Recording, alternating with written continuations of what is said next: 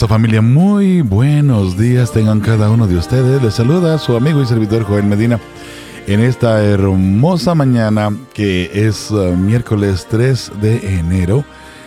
Estamos contentos y muy felices de poder llegar ante todos ustedes en, esta, eh, en este hermoso día que Dios nos regala. El hecho de poder abrir nuestros ojos, de poder despertar, de poder respirar, de poder mirar, de poder palpar.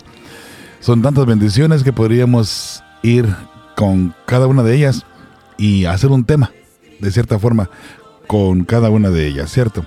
Bueno, eh, gracias a mi hermanita Carlota por hacernos los micrófonos. Ah,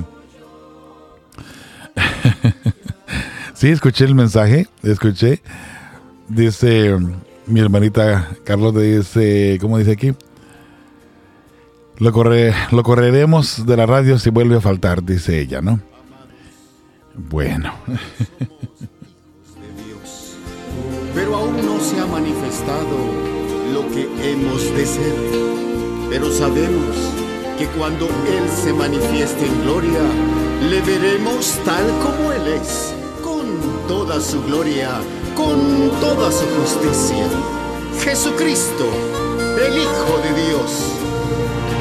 Ya listo Y qué hermoso saber que estamos esperando eh, ese hermoso día glorioso cuando Jesús venga en gloria y majestad, ¿cierto?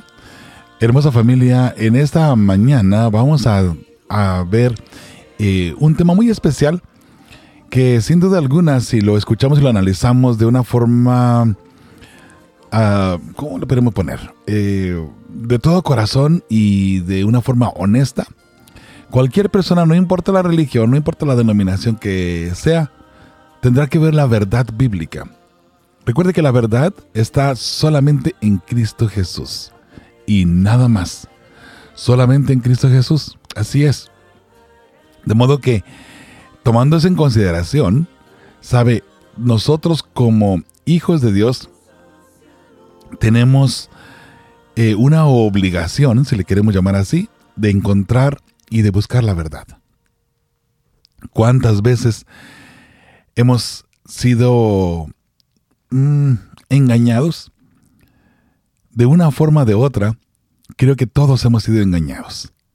De repente porque alguien le ofreció algo que era una ganga y usted lo compra pensando de que se ahorró eh, mucho dinero y al último se da cuenta que en realidad no, ese era el precio normal de ese artículo que usted compró. Se cuenta la historia verídica de una persona que estaba viajando por Tierra Santa. Y allí en Tierra Santa, eh, sabe, abundan los vendedores ambulantes, obviamente, como en otros países también, ¿no? Y bueno, creo que casi en todos los países, ¿cierto? Y esta persona compró un brazalete por 300 dólares. Era una ganga porque la forma como estaba hecho y lo que tenía y era una ganga completa. No, es que este brazalete vale 600, 700 dólares. Pero mira, le dijo el vendedor, por tal de que te lo lleves, te lo dejo al costo mío nada más. 300 dólares. La persona no pudo resistir. Tenía el dinero y lo aprovechó. Aprovechó esa ganga cuando iba subiendo al bus, al autobús, al camión, como le quiera llamar, ella iba con su brazalete eh, en la mano, en su, en su eh, muñeca. Cuando la ve otra persona que también había comprado el mismo brazalete. Entonces la persona que, que la miró le dice, oh, mira, compraste el igual, que yo, el mismo, el mismo que yo. Dice, sí. Eh, entonces la, persona que estaba sentada dice, ¿y cuánto, cuánto pagaste? ¿En cuánto te lo dejó a ti? A mí, a mí me dio una ganga muy especial. Oh, a mí también me dio una ganga, me dice la persona. Oh, ¿en cuánto, ¿en cuánto compraste tú? Dice la persona que venía subiendo, eh, solamente en 300 dólares. Oh, se queda pensando la persona que estaba sentada allí en el, en el asiento. Dice, ¿y tú cuánto pagaste? 30 eh, dólares. Y la persona que acababa de pagar 300 dólares, que el camión estaba yendo, el autobús estaba yendo, no podía regresar obviamente, ¿no? Y aparte de que no le interesaba regresar. El punto es que dice la persona que, pagó los 300 dólares, dice, bueno, para mí este pasaje tiene el valor de 300 dólares porque eso fue lo que yo pagué por él. Entonces, a dónde vamos, bella familia, es, ¿somos engañados o no somos engañados? Y cualquiera sea la realidad que está frente a nosotros, para nosotros esa es la verdad. Hoy vamos a analizar de la forma como muchas personas de pronto pueden ser engañados. Y hermanos, quiero comentarles algo mm, de, de, paso, de, pasadita aquí. En los temas que vamos a presentar para ustedes en los siguientes, eh, las siguientes semanas, los siguientes meses, si podemos llamar, en lo que no sea posible, hermosa familia, vamos a tocar temas de la ¿cómo podríamos llamarle así? Eh, la teología de la última generación. Temas, hermanos, donde hoy por hoy, tristemente, la teología ha cambiado mucho. Desafortunadamente, eh, dentro del el mundo cristiano, y no estoy hablando solamente de la iglesia adventista, estoy hablando de el mundo cristiano su forma de ver la Biblia, su forma de analizar la Biblia, el punto teológico detrás de todo esto ha cambiado. Vamos a analizar algunos puntos, esperando aclarar detalles para que todos juntos podamos regresar de nuevo a los fundamentos, a las columnas de la verdad establecidas desde el principio. Sí, desde que Dios puso al ser humano en el planeta Tierra. Espero que usted me acompañe todos los miércoles a esta hora aproximadamente para traer puntos y detalles en los cuales necesitamos de nuevo reafirmar nuestra fe. Hoy echaremos un vistazo completo a lo que es la verdad, en busca de la verdad. ¿Y quién no anda en busca de la verdad? Podríamos preguntar. Creo que todos. Hermosa familia, vamos a orar y em, empezamos con nuestro tema de esta hermosa mañana.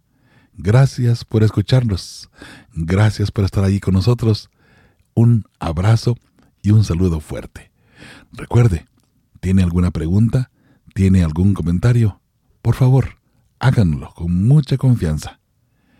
Y como decía nuestra hermanita Carlota, no conocemos toda la verdad ni tampoco pretendemos decir que tenemos todas las respuestas, hermosa familia, no. Pero lo que Dios nos ha inspirado, lo que Dios ha puesto en nuestros corazones, con mucho gusto y con mucha humildad, los ponemos frente a ustedes, para que juntos lo analicemos. Por eso me gustaría que si en algo usted o yo no es, usted y yo no estamos de acuerdo, que me lo haga saber. Posiblemente esté yo analizando o mirando las cosas de una forma incorrecta. Y su punto de vista me puede ayudar a mí a visualizarlo de otra manera, donde incluso podamos acomodar un término medio, donde, ah, ok, significa eso, por esto, por acá, por acá, ah, ok. Y podemos llegar a un término medio, ¿cierto? Hermanos, creo que no podemos cerrarnos nuestra mente, no podemos cerrar nuestra mente, no podemos cerrarnos a lo que yo creo, esta es la verdad y de aquí nadie me saca. Eso no es saludable para ninguna persona eh, de forma física, literal o espiritual. De modo que te invito en esta hermosa mañana, acompáñame a orar y vamos a analizar los puntos de lo que es la verdad. ¿Qué es la verdad? Lo analizaremos después de pedir la unción del Espíritu Santo. Oremos.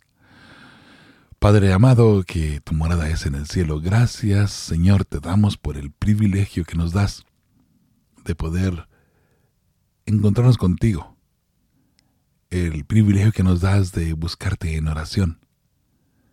Y Señor, también el privilegio que nos das de poder seguir adelante, siendo una luz para otras personas. Padre amado, permite, por favor, permite que tu Santo Espíritu pueda redarguir nuestros corazones y que nuestras mentes puedan estar abiertas para poder recibir lo que es tu verdad, para poder recibirte a ti, puesto que tú eres la única verdad absoluta. Padre amado, gracias de nuevo. Gracias por todo tu amor. Gracias por todo lo que haces por nosotros. Y Señor, abrázanos con tu tierno amor y no nos sueltes. Que lo que estudiemos hoy, Señor, haga un impacto en nuestros corazones para mantenernos firmes en el camino de la verdad y no desviarnos ni a la izquierda ni a la derecha. En el nombre de tu Hijo amado pedimos todo esto y lo agradecemos. Amén y amén. Hermosa familia. De nuevo, gracias por acompañarnos.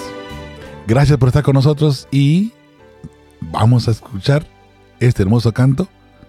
Muy hermoso, por cierto. Y luego empezamos con los textos bíblicos.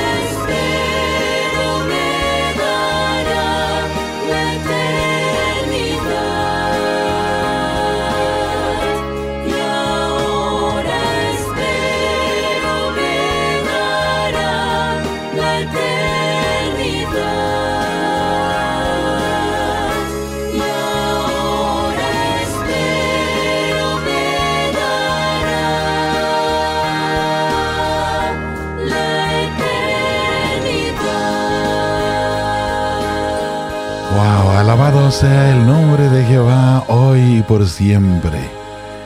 Es verdad, Jesús murió, pero Él ha resucitado y Él pronto volverá. Y ahora sí, Él nos dará la eternidad. Ese es el deseo de todo cristiano, ¿cierto? Sin importar la religión y de hecho sin importar la denominación a la que se encuentre dentro del cristianismo. Esperamos que Jesús venga pronto en gloria y majestad y nos dé la eternidad. Hermosa familia, muy bien, una vez más, bienvenidos sean cada uno de ustedes que nos están escuchando. Hay un buen grupito escuchando. Gloria a Dios por ellos, Dios les bendiga abundantemente. En esta hermosa mañana tenemos el tema En busca de la verdad. Eh, ¿Sabe? Eh, volviendo a un poquito a hacer una, una recapitulación de lo que hemos ya mencionado, hay detalles dentro del el cristianismo que están cambiando fuertemente hoy por hoy. Y desafortunadamente el mundo en el cual vivimos sigue cambiando diariamente. Ahora, lo que la persona o la religión o la denominación determina como verdad absoluta significa que cada quien tiene su verdad. La pregunta es esta. ¿Será que todos tenemos la verdad? Porque sin duda alguna la iglesia adventista promueve tener la verdad, ¿cierto? Y no se diga de, los hermanos católicos, la iglesia católica, ellos dicen ser la iglesia que Jesús fundó y por supuesto ellos a, a, ciencia cierta juran y perjuran tener solamente la verdad y que es la única iglesia verdadera y es más de que uno tiene que ser católico para poder salvarse. ¿Qué me dice usted de los, ah, nuestros hermanos testigos de Jehová? Ellos pelean su verdad. Y usted tiene que ser testigo de Jehová también para salvarse. Cada quien pelea y lucha por su verdad. Eso es lo que se le, le llamaría lo que es apologética. Defensa, defensa de nuestra fe, defensa de la verdad. Apologéticamente hablando, es defensa. ¿Qué me dice usted de nuestros hermanos mormones? La iglesia de Jesucristo de los Santos de los Últimos Días. ¿Acaso ellos dicen no tener la verdad? Por supuesto que no. Ellos también promueven tener la verdad. Por eso digo, ¿qué iglesia? ¿Qué iglesia? ¿Qué religión no promueve tener la verdad? ¿Sabe? Todo mundo tenemos la verdad. Ahora, vamos a analizar un poquito, antes de mirar entrar a los textos bíblicos, lo que es la verdad y lo que es la mentira. Vamos a suponer por un momento nada más. Por un momento nada más, ¿ok? Vamos a suponer que la iglesia adventista no tiene, que no tiene o que no practica la verdad por un momento. ¿Qué significa eso? ¿Usted cree que nosotros pensaríamos que no tenemos la verdad? De paso, la mayoría de las personas mencionan y dicen que la iglesia adventista es una secta, que estamos totalmente equivocados en la forma como vemos la ley, en la forma como vemos el sábado y en la forma como llevamos nuestro estilo de vida. ¿Será verdad que la iglesia adventista está equivocada? Bueno, si está equivocada o no está equivocada, los que estamos dentro de la iglesia nunca miraremos, nunca miraremos o miraríamos ese error. ¿Ok? Puse como ejemplo la iglesia adventista, porque es la fe que profesamos. Pero analicemos ahora a la iglesia pentecostal o pentecostés, como le quiera llamar. Es lo mismo. Apostólica. ¿Qué acaso ellos están en la verdad o están en el error? Bueno, según nuestro criterio, por supuesto que ellos están en el error. en el criterio de ellos, para ellos, por supuesto que nosotros estamos en el error. Entonces, ¿para qué lado nos hacemos? ¿Dónde está la verdad? ¿Qué es la verdad? ¿Para dónde nos vamos a hacer? ¿Y será necesario de pronto cambiar de religión para poder encontrar la verdad? Bueno, eso está en el corazón de cada persona, de cada quien. Así es. Solamente Dios es el que nos puede dirigir a la verdad. Si permitimos que sea Dios el que vaya guiando nuestras vidas diariamente, entonces tendremos la certeza y la seguridad. Sin duda alguna, sin duda alguna, que tendremos la verdad. La Biblia, la palabra de Dios, es la palabra de Dios. Y allí encontraremos la verdad.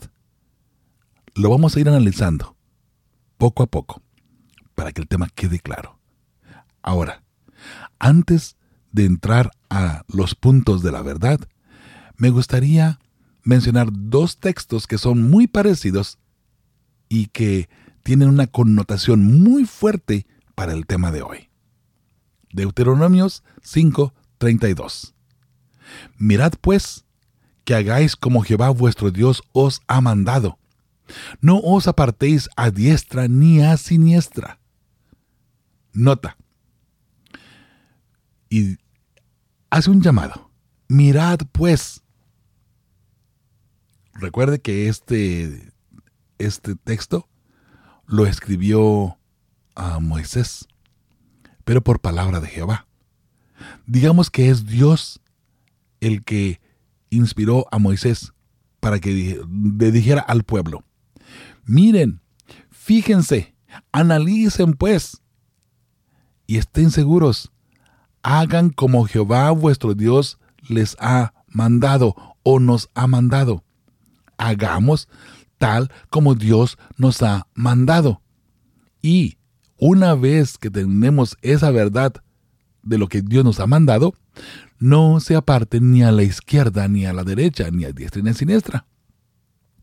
Entonces, no podemos nosotros estar tambaleándonos, hermosa familia, en nuestra fe. No podemos estar, ¿será o no será? ¿Seré o no seré? ¿Soy o no soy? Hermosa familia, o somos o no somos. Recuerde, no hay un término medio en lo que a fidelidad a Dios se refiere. O somos fieles a Dios o no lo somos. Pero eso está en nosotros. De hecho, Dios nos da esa libertad, ese libre albedrío. El otro texto que es muy parecido al de Deuteronomio se encuentra en Proverbios 4:27. Dice, no te desvíes a la derecha ni a la izquierda, aparta tu pie de el mal. ¿Y cómo vamos a apartar nuestro pie del mal para no apartarnos a la izquierda o a la derecha? Por supuesto, guardando los mandamientos de Jehová, todo lo que Jehová vuestro Dios os ha mandado. Un mandado es un mandamiento las reglas de Dios. Mandamientos, o bien conocidos también como la santa ley de Jehová. Hay muchos temas en los que podríamos nosotros hoy indagar, donde podríamos tener diferentes puntos de vista y diferentes opiniones. Algunos de los temas que necesitamos analizar punto a punto y detalle por detalle sería, por ejemplo, y de hecho los vamos a estar mirando a través y analizando a través de los diferentes programas de radio que vamos a tener. El estado de los muertos. La ley ritual de Moisés. ¿Qué tiene que ver la ley ritual de Moisés con nuestra salvación? ¿Acaso quedó ya a un lado? Bueno, veamos para qué sirvió y cuál es la connotación hoy por hoy de lo que fue la ley ritual de Moisés. La destrucción de los impíos. ¿Sabe? Y eh, eso hago hincapié en la destrucción de los impíos porque hoy por hoy la teología nueva que está surgiendo dice que nadie va a ser destruido. Porque Dios no hace una creación para luego destruirla. Dios ha hecho una creación y Dios guarda esa creación. Ni Satanás va a ser destruido, dicen muchas personas. Y el número está creciendo, ¿sabía usted? Tristemente. Y muy triste dentro de la iglesia adventista. Muchos están diciendo que los impíos no van a ser destruidos. Bueno, si usted analiza desde Génesis hasta Apocalipsis, Jehová fue bastante claro, ¿no? Cuando dijo, de ese árbol no comeréis, porque día que de él comieres, ciertamente morirás. ¿Y qué es la muerte? La muerte es la destrucción completa del el impío, de aquella persona que ha desobedecido a Jehová. ¿Cómo puede ser posible? Bueno, en otro punto está el sábado como día de adoración. ¿Ha cambiado la teología? Sí, ha cambiado la teología en cuestiones de la adoración del sábado. ¿Y qué tal del domingo como día de adoración? La salvación en sí. ¿Cómo entendemos la salvación? Otro de los engaños más grandes de Satanás que ha entrado hoy por hoy al cristianismo es el arrebatamiento o conocido en nuestra iglesia adventista como el rapto secreto. ¿Será posible que por unos textos tragiversados y mal interpretados, la mayoría del mundo cristiano esté hoy por hoy engañado? Bueno, recuerde, solamente hay una verdad. No hay dos verdades solamente una verdad. Esa la vamos a descubrir hoy. ¿Y qué tal? ¿Qué me dice sobre la ley de Dios? Imposible de guardar, ¿cierto? Dicen la mayoría de las personas hoy por hoy. Imposible de guardar. No, no, no, no, no, no, no. La ley de Dios es imposible de guardar. ¿Cómo que es imposible de guardar? Bueno, eso es lo que dicen muchas personas, que la ley de Dios es imposible de guardar. Bueno, ¿y qué tal Cristo Jesús y su ministerio. Igual, otro punto también allí en controversia hoy por hoy. ¿Y qué me dice de la naturaleza de Jesús? Donde hoy por hoy la iglesia adventista en sí está dividida. Hmm. Y el santuario, olvidado. El santuario se ha hecho para un lado. Hermosa familia, hay un problema fuerte dentro del cristianismo. Y es que dentro del mismo cristianismo nos estamos perdiendo. Nos estamos alejando de las verdades porque estamos haciendo a un lado la verdad. Y por supuesto, hermosa familia, los eventos del tiempo del fin, aún más, hoy por hoy, aún más, están siendo tragiversados. ¿Quién entiende el tiempo del fin? cuando vemos en las profecías lo que tendría que pasar en el tiempo del fin y lo que está pasando hoy por hoy. Los que tenemos a Jesús en nuestro corazón, entendemos lo que está pasando. Pero una persona que no está bien con Cristo Jesús va a mirar las cosas diferente. Eso no es lo preocupante. Lo preocupante es que esa persona que ve las cosas diferente así va a enseñar a otras personas una opinión diferente, una posición diferente. Y lo triste, lo más triste es como que son posiciones que son fáciles de, de aceptar. Aunque estén equivocadas, aunque no sea la verdad, son fáciles de aceptar. Y las aceptamos y las vivimos. Y así las enseñamos. Estimada familia, no confundamos la verdad con una religión barata o una doctrina barata, una doctrina que es acoplable, acoplable a lo que sea nuestro estilo de vida. La verdad no se acopla a nosotros, hermosa familia. Nosotros tenemos que acoplarnos a la verdad. Tenemos que vivir la verdad. Nosotros no podemos tomar la ley de Dios y acoplarla a nuestro estilo de vida. a lo mismo que el sacrificio de Cristo Jesús. No podemos tomar la muerte de Cristo Jesús y ponerla, bueno, sí murió por mí, pero igual Él me da la libertad de yo hacer así, así, así. No, no, no, hermosa familia. Jesús murió por ti, Jesús murió por mí, pero ahora Él nos pide que vivamos la verdad en nuestros corazones. ¿Y cómo entendemos todo esto?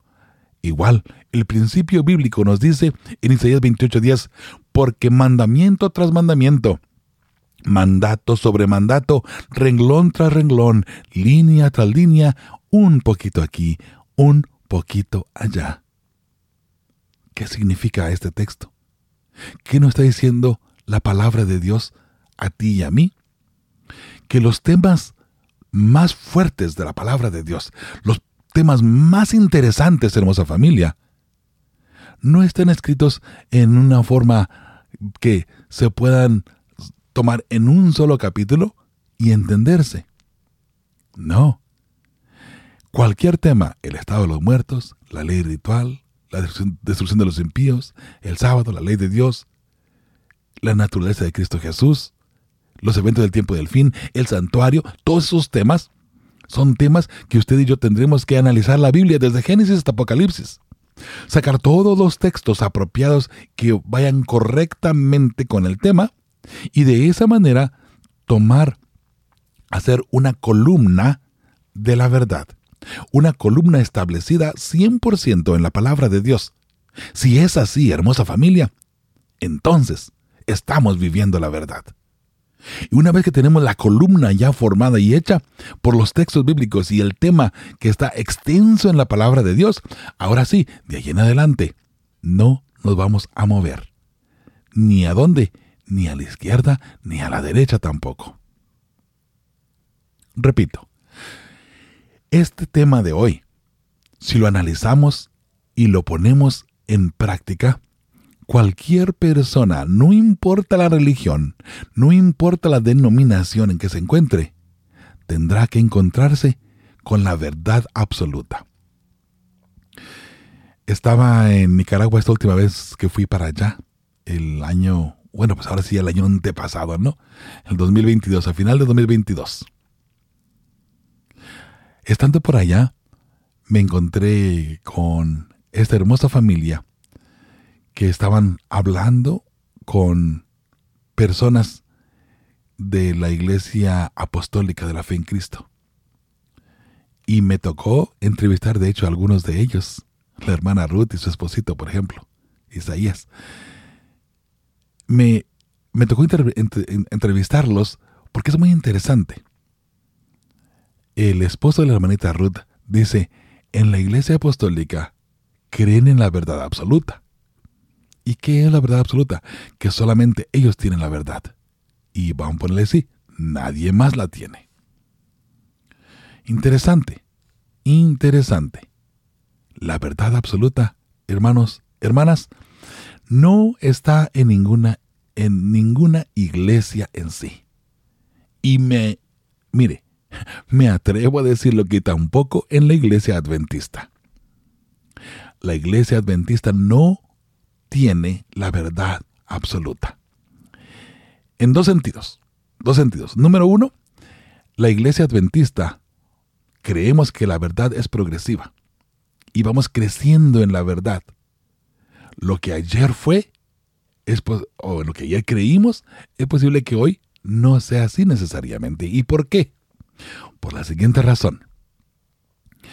Hay mucho que aprender de la palabra del Señor muchas verdades que vivir de la palabra del Señor, mucho que aprender y mucho que desaprender. Cosas que hemos enseñado de pronto equivocadamente. Como iglesia, no hay ningún problema, hermanos. ¿Sabe? Peor fuera que nos aferráramos, no, así lo dijimos y así, así se queda. Por la pena de no reconocer que nos equivocamos, ¿cierto? Hermosa familia, todos nos equivocamos. Todos somos seres humanos y nos equivocamos. Lo que me gusta de la iglesia adventista es que se acopla a la verdad y a la luz que viene recibiendo constantemente. Eso es algo bueno, ¿sabe? Eso es digno de admirar en el pueblo de Dios. Cierto, la verdad es progresiva. Y cuando yo digo que la iglesia adventista no tiene la verdad, lo he hecho, lo he hecho anteriormente y lo vuelvo a explicar. Significa que, hermanos, la iglesia adventista no tiene la verdad porque si la iglesia adventista tuviese la verdad, entonces todo lo que la iglesia adventista diga sería la verdad. Y ninguna religión, ninguna denominación tiene la verdad. La iglesia católica profesa tener la verdad. Por eso lo que ellos dicen es ley. Note, lo que la iglesia católica dice es ley sobre la Biblia. La Biblia queda a un lado cuando el Papa habla, cuando el Papa da su misa. Él no se equivoca. Y si se equivocó porque dijo algo que la Biblia no dice, ah, pues él tiene razón, la Biblia no lo tiene. Si dijo algo que está en contra de la Biblia, él tiene razón, la Biblia no lo tiene razón. ¿Se da cuenta? Por eso, ninguna iglesia tiene la verdad. Ahora, ¿por qué? Porque la verdad de hermosa familia solamente está en la palabra de Dios. Y el fundamento de la verdad es Cristo Jesús. Eso lo vamos a mirar hoy con textos bíblicos. De esa manera, la iglesia adventista practica la verdad. Entendamos eso desde hoy por hoy, por favor. Me dice una persona, oiga, pero ¿y qué hacemos con el hecho de que siempre se nos ha dicho que la iglesia adventista tiene la verdad? Le digo, bueno, pues analice el texto, analice el punto. Si la iglesia adventista tiene la verdad, entonces la iglesia adventista, cualquier documento oficial de la iglesia adventista que vaya en contra de la Biblia, estaría sobre la Biblia. Hermosa familia, y lo digo esto porque hay muchos líderes, no es la iglesia adventista todavía que ha, que ha tomado algunos rumbos diferentes en las creencias, ¿ok? De hecho, la iglesia adventista aún no ha cambiado sus doctrinas, en lo que nosotros creemos, basados en la Biblia obviamente. La iglesia adventista no ha cambiado, no ha cambiado sus doctrinas. Algunos líderes han cambiado de posición, pero no la iglesia adventista. De modo que hermanos, hermanas, como adventistas, no, como adventistas, no tenemos la verdad como iglesia adventista. Nosotros practicamos la verdad porque tomamos la palabra de Dios y vivimos los principios bíblicos que están en la palabra de Dios. Y de esa manera hacemos que nosotros, que somos hijos de Dios, adventistas del séptimo día, la verdad fluya a través de nosotros. Y cuando la gente mira a la iglesia adventista practicando la verdad, sabe, solamente está esa verdad, que es la palabra de Dios. Entonces, recuerde, en lo que a la palabra de Dios se refiere y a la verdad se refiere, no te desvíes a la derecha ni a la izquierda. Aparta tu pie del mal. Hay un camino de verdad y solamente un camino de verdad vamos a los textos bíblicos y los textos bíblicos están alineados de una forma que tenga sentido y usted me lo va, me puede decir a final de cuenta si estamos en lo correcto o no estamos en lo correcto. Y de paso, con mucho gusto compartimos con ustedes este hermoso documento que hemos formado y nos ha tomado algunos días hacerlo. Si conocemos la verdad, dice Juan 8, 31 y 32, si conocemos la verdad, ¿qué cosa va a pasar? Si conocemos la verdad, la verdad nos hará libres. Juan 8, 31 y 32 dice, dijo entonces Jesús a los judíos que habían creído en él. Note, Jesús está hablando con los judíos que habían creído en Jesús. ¿Ok? Ahora, ya algunos se convirtieron y creyeron en Jesús. Jesús les dice, si vosotros permanecéis en mi palabra, note, si vosotros creéis en mi palabra, seréis verdaderamente mis discípulos. Todo aquel que permanece en la santa palabra de Dios. ¿Y qué es permanecer en la palabra de Dios? Vivir la palabra de Dios. El hacedor de la palabra de Dios es el que le dará la vida eterna no nada más el que le escucha y hace oído sordo a la palabra de Dios. No, si permanecéis en mi palabra, seréis verdaderamente mis discípulos. La pregunta para nosotros hoy por hoy es, ¿será que tú estás escuchando la palabra de Dios? ¿La has escuchado? ¿La estás viviendo? Entonces eres un verdadero discípulo de Jehová. Y luego termina el versículo. Y conoceréis la verdad, y la verdad os hará libres. ¿Qué es conocer la verdad? Ya dijimos. Conocer la verdad significa tener la palabra de Dios en nuestros corazones. La santa palabra de Dios. Las sagradas escrituras.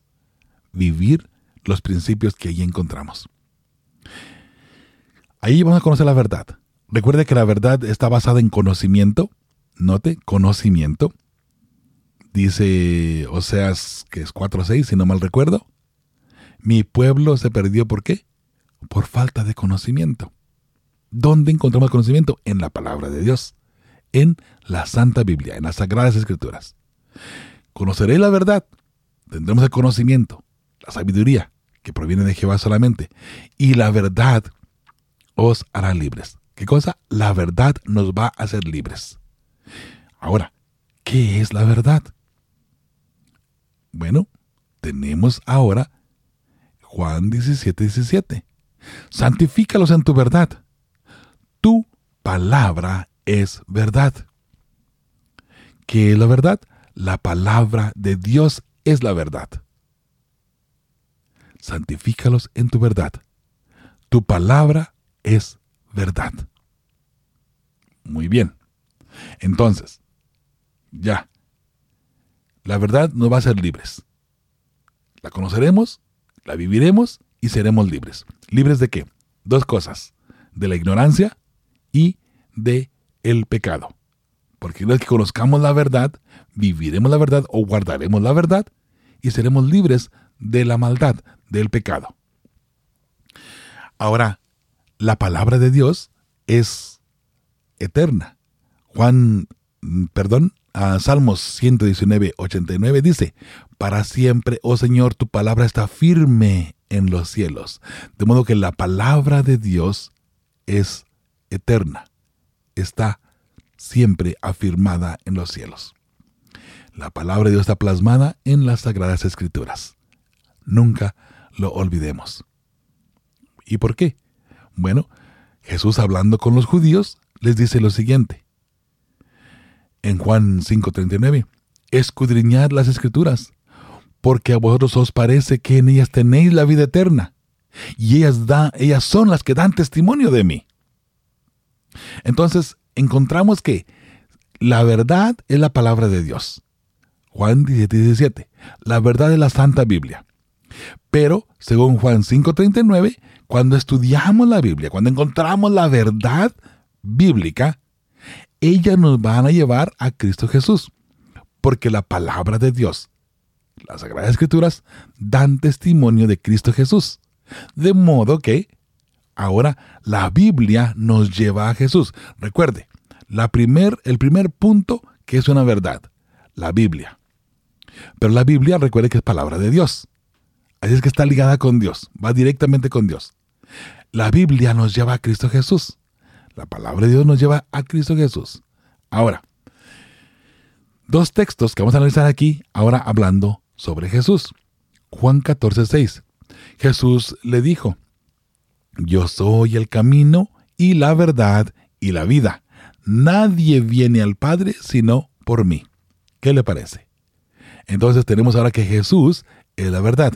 Jesús es el fundamento de la verdad. Porque la palabra de Dios viene a través del Espíritu Santo, a través de Jesús, a través de Dios, ¿cierto? Entonces, ese fundamento de la palabra de Dios, de las Sagradas Escrituras, está en Cristo Jesús. Yo soy el camino, dice Jesús. El camino, recuerde, no te apartes ni a la izquierda ni a la derecha, recuerda. No te apartes ni a la izquierda ni a la derecha, porque vas en un camino. No dejes camino por vereda, dicen por ahí un dicho. No te apartes del camino. ¿De cuál camino? El camino de la verdad. Yo soy el camino, dice Cristo Jesús, y la verdad y la vida. En Efesios 4:15 dice, sino que siguiendo la verdad en amor, crezcamos en todo en aquel que es la cabeza, esto es, Cristo. Cristo es la cabeza de la verdad, el fundamento de la verdad. Esto es hermoso familia. De modo que tenemos ya dos puntos. La Biblia es la verdad. La Biblia nos lleva a Cristo Jesús, que es el fundamento de la verdad. Y al final de cuentas, en, en Él descansa toda la verdad, en Cristo Jesús. Ahora, sabemos claramente que así como la santa palabra de Dios, las Sagradas Escrituras son eternas, según vimos en Salmo 119, 89, también en Hebreos 13, 8, Jesucristo es el mismo ayer, hoy y por los siglos. Jesús no cambia. Jesús es eterno. Eso lo sabemos claramente, ¿cierto? Eh, sí es hermosa familia. Entonces, tomando en consideración, Jesús es eterno, es el fundamento de la verdad, la Biblia es la verdad. Ahora, cuando, cuando la Biblia nos ha llevado a Cristo Jesús y ahora vivimos en la verdad que es en Cristo Jesús porque hemos estudiado la Biblia y nos ha llevado a Cristo Jesús, ¿qué es lo que Jesús nos pide? Una vez que hemos encontrado a Cristo por haber estudiado la palabra de Dios, Jesús nos dice en Juan 14, 15, si me amáis, guardad mis mandamientos. Si me amáis, guardad mis mandamientos. Hmm, muy interesante. Ok, ¿y qué tiene que ver que si tú me amas, guardes mis mandamientos? ¿Qué tiene que ver eso? ¿A qué se refiere eso? ¿Acaso la ley de Dios tiene algo que ver con la eternidad? ¿Con algo de la verdad? Analicemos Salmos 119, 42. Tu justicia es justicia eterna y tu ley la verdad. Mire qué interesante. La ley de Dios es la verdad. Recuerde, la Biblia nos lleva a Cristo. Cristo es el fundamento de la verdad. Cuando somos fieles a Jesús, Jesús dice, guarda mis mandamientos, porque mi ley es la verdad. Quiere decir que la ley también es eterna. Pero bueno, en el 142 no está hablando de la ley de Dios, de los mandamientos. Bueno, vamos a mirar eh, el contexto, el texto de arriba y el texto de abajo de 142. ¿Le parece? Salmo 119, 141 dice, Pequeño soy yo y desechado, mas no me he olvidado de tus mandamientos. ¿Sí? Tu justicia es justicia eterna y tu ley la verdad. Note, la ley de Dios está hablando de los mandamientos de Jehová. Y el 143 dice, aflicción y angustia se han apoderado de mí, mas tus mandamientos fueron mi delicia. No cabe la menor duda que el texto de 142 está hablando exactamente de la ley de Dios. Esos diez mandamientos escritos por el Espíritu Santo en el pueblo, en el monte de Sinaí, perdón, en el monte de Sinaí. ¿Ok? Para el pueblo de Dios. Ok. Entonces, vamos mirando cómo todo esto tiene una connotación de lo que es la verdad. Hemos encontrado que la verdad es la palabra de Dios, las sagradas escrituras. Ellas nos llevan a Cristo Jesús, que es, a final de cuenta, donde está la verdad absoluta. Solamente Él tiene la verdad absoluta. Cristo Jesús. Él nos la da a través de la Santa Biblia. Y por supuesto, Él nos la da a través de sus santos mandamientos. Esa es verdad absoluta. Verdad absoluta en la Santa Biblia, en la ley de Dios, por medio de Cristo Jesús. Sencillo de entender, ¿es cierto? Bueno, si fuera así de sencillo de entender, ¿por qué muchas personas no pueden comprender esta parte? Sigamos mirando. Hablando ahora porque el pero más grande que hay en este mundo hoy por hoy no es por la Biblia, no es por Jesús. Todos los cristianos estudian la Biblia. Todos los cristianos, los cristianos, porque somos cristianos, aceptamos a Cristo Jesús. El problema que, que tiene la mayoría del cristianismo es que se ha alejado de la santa ley de Dios. Entonces, la verdad no está en ellos. porque cualquiera que infringe uno de sus mandamientos, infringe toda la ley. Y la ley es parte de la verdad. ¿Cierto? ¿Sabe? Cristo nos da el entendimiento para reconocer la verdad. La sana doctrina. Por supuesto, en su santa palabra. El Evangelio y sacrificio de Jesús en el cual, guardando la verdad, por supuesto, como hijos de Dios, tenemos vida eterna. Vea lo que dice Primera de Juan 5:20. Pero sabemos que el Hijo de Dios ha venido y nos ha dado entendimiento para conocer al que es verdadero. Y estamos en el verdadero, en su Hijo, Jesucristo. Este es el verdadero Dios y la vida eterna. ¿Dónde? En Cristo Jesús. Jesús nos da la Biblia, la Santa Palabra. Jesús nos da su Santa Ley, para que eh, por esa parte tengamos la verdad. Al tener la verdad, la Santa Biblia y la Santa Ley, automáticamente tenemos a Cristo Jesús en nuestros corazones. Jesús mismo guarda la ley. Hay una profecía en Malaquías 2.6 que nos dice, la ley de verdad estuvo en su boca. Note, la ley de verdad estuvo en su boca, e iniquidad no fue hallada en sus labios. En paz y en justicia anduvo conmigo, y a muchos hizo apartar de la iniquidad.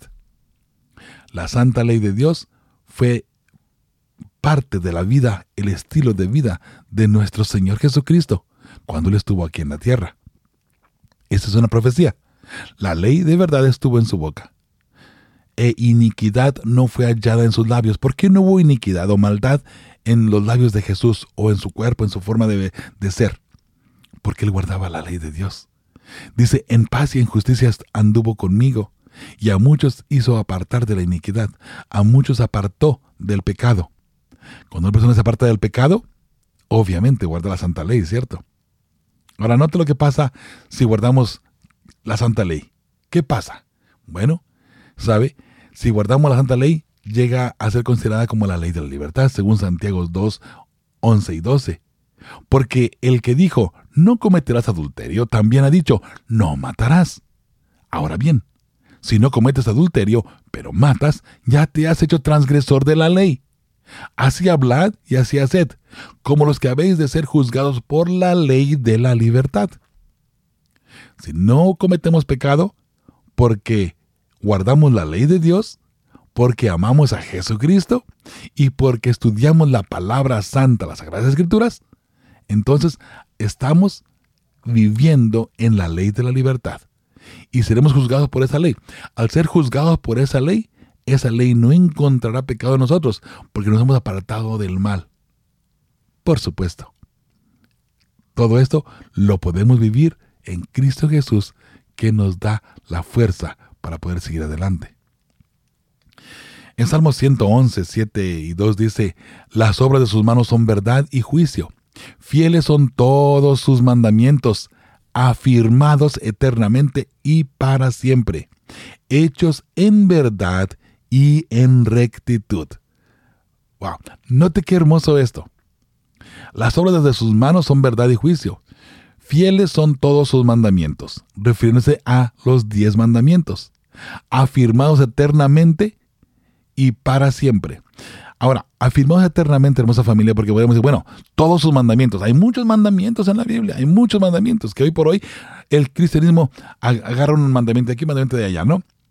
Y muchas veces tomamos la ley ritual de algunos mandamientos que eran buenos y que todavía se pueden seguir, por así decirlo.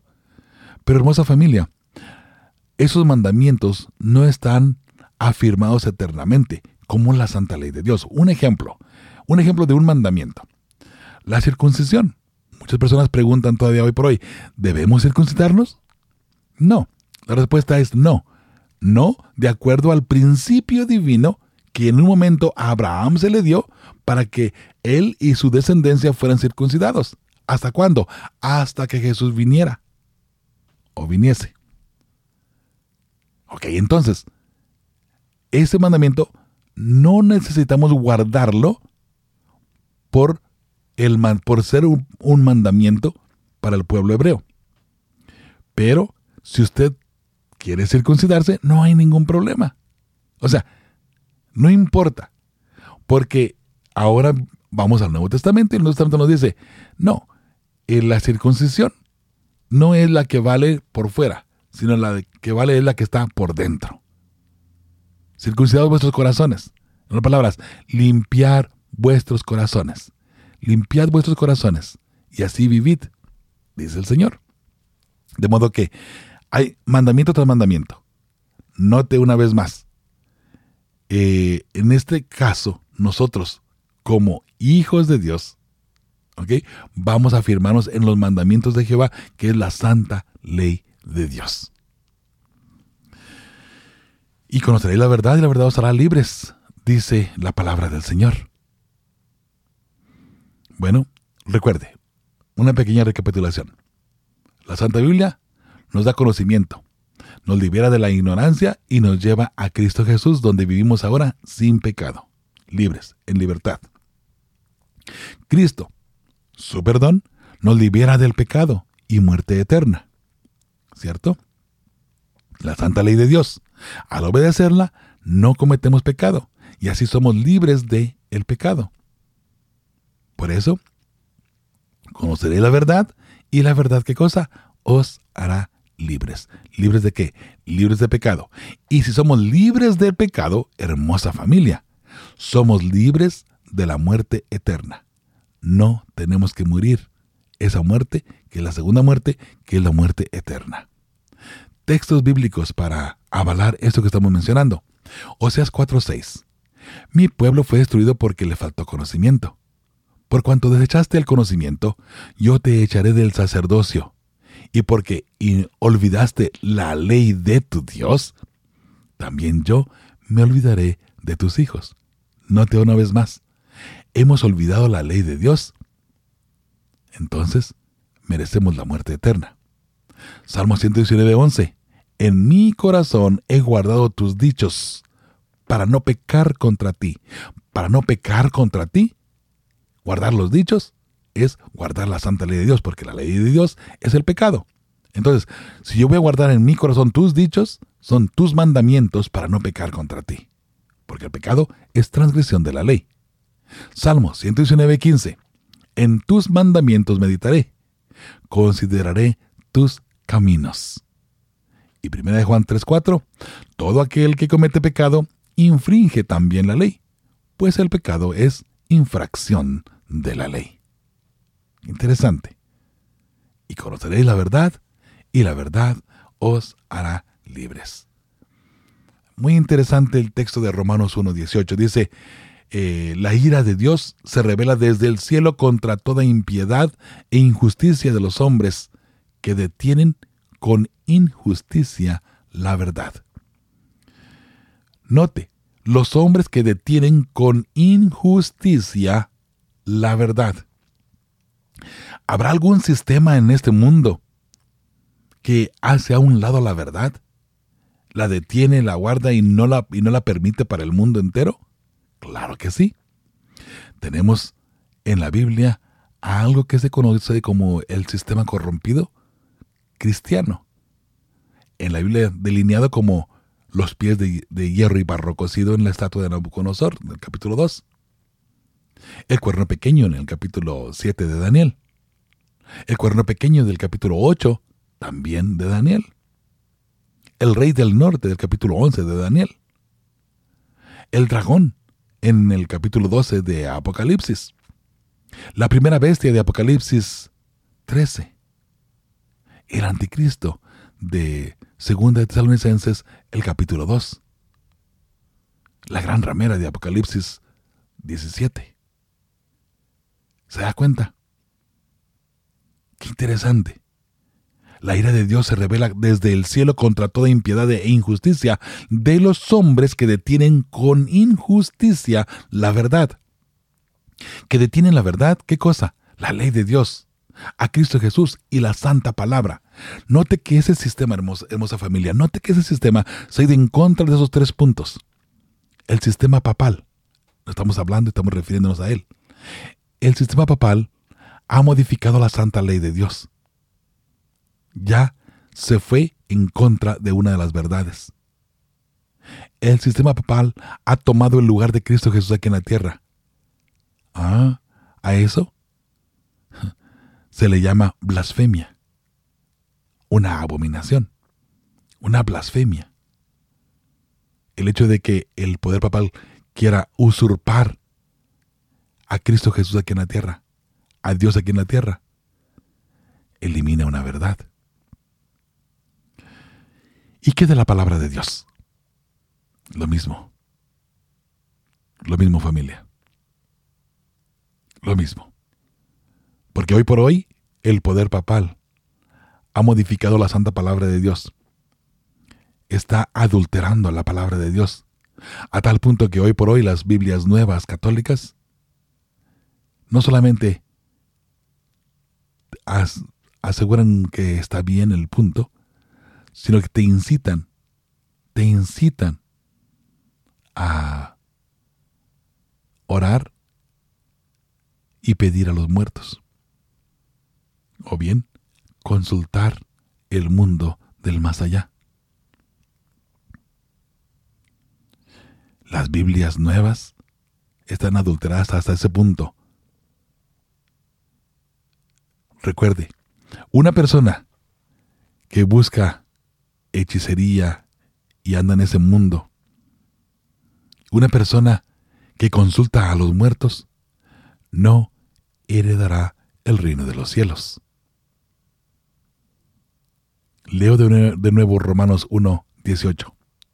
La ira de Dios se revela desde el cielo contra toda impiedad e injusticia de los hombres que detienen con injusticia la verdad. La verdad fue dada al mundo para salvación del mundo. La verdad en la Santa Biblia. La verdad en Cristo Jesús. La verdad en su santa ley. No detengamos la verdad.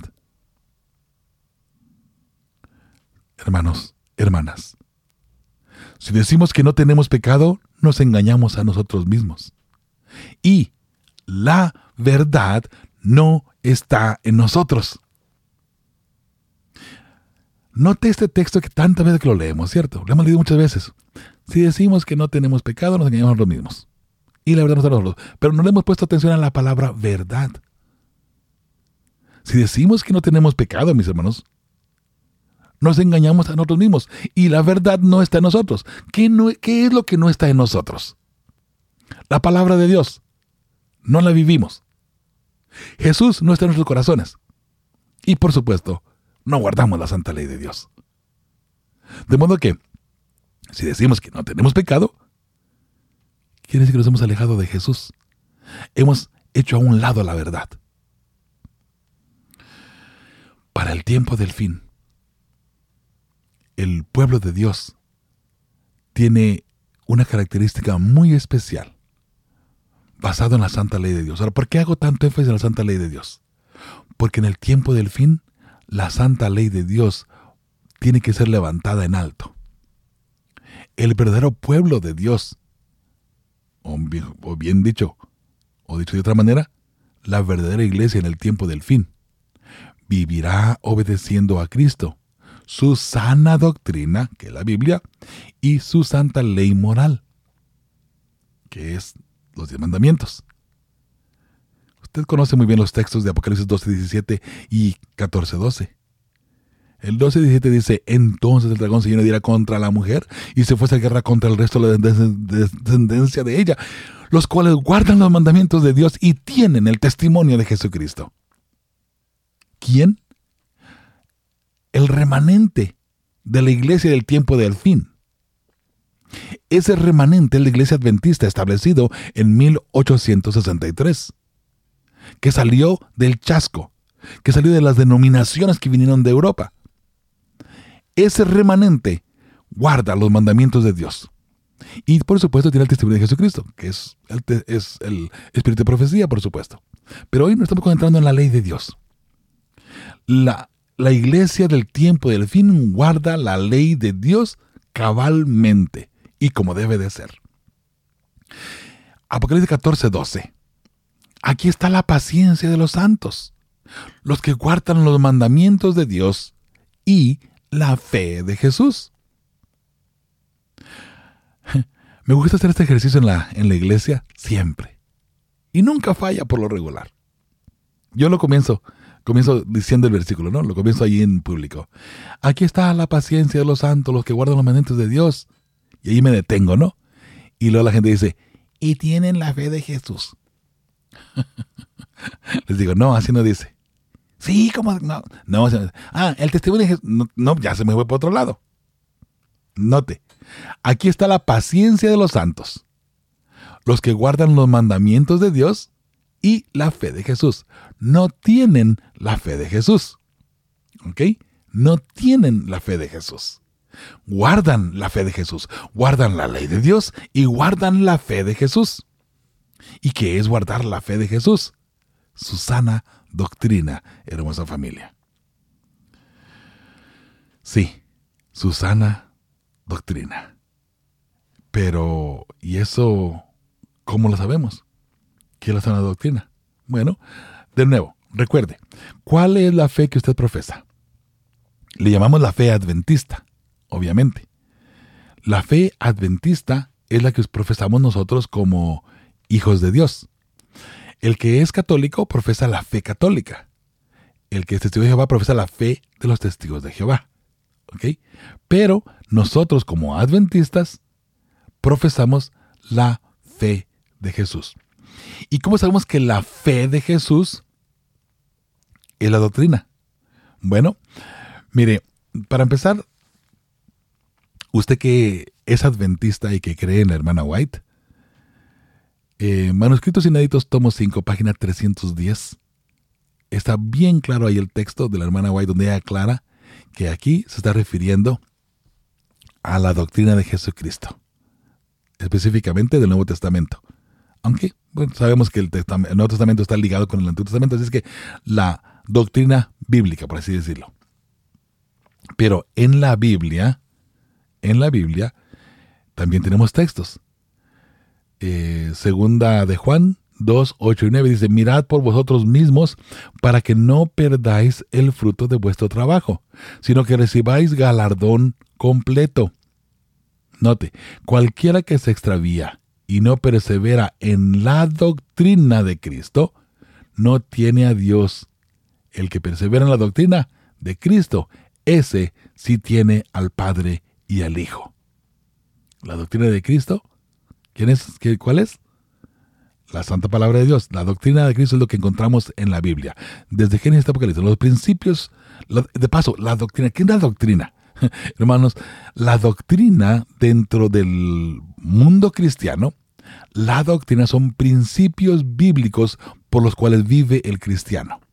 ¿Ok? Principios bíblicos. No, no son solamente textos o palabras, no, son principios bíblicos. ¿Ok? Entonces, recuerde, según segunda de Juan 2, 8 y 9, la doctrina de Cristo. Ahora, segunda de Timoteo 4, 7 dice, he empleado, perdón, he peleado la buena batalla, he acabado la carrera, he guardado la fe. El apóstol Pablo ya en, sus últimas palabras despidiéndose, ahí en 2 de Timoteo 4, 7, y despidiéndose porque él sabía que iba a morir pronto, he peleado la buena batalla. He guardado, he acabado la carrera, perdón, he guardado la fe. ¿Qué quiere decir? He guardado la doctrina. He guardado las doctrinas de Cristo Jesús. Hermoso, ¿cierto? Y bueno, y le repito una vez más, Manuscritos Inéditos, tomo 5, página 310, ahí tiene usted la respuesta también de lo que significa la fe de Jesús en Apocalipsis 14, 12. Último texto para leer, hermosa familia. La ley de Dios es, una barrera de protección para nosotros. Sí, la ley de Dios nos protege. Proverbios 19, 16. El que guarda el mandamiento, guarda su alma. Mas el que menosprecia sus caminos, morirá. Qué interesante. El que guarda el mandamiento, guarda su vida. En algunas versiones, en lugar de alma, ponen vida que es lo mismo en este caso, ¿no? La vida, el ser humano.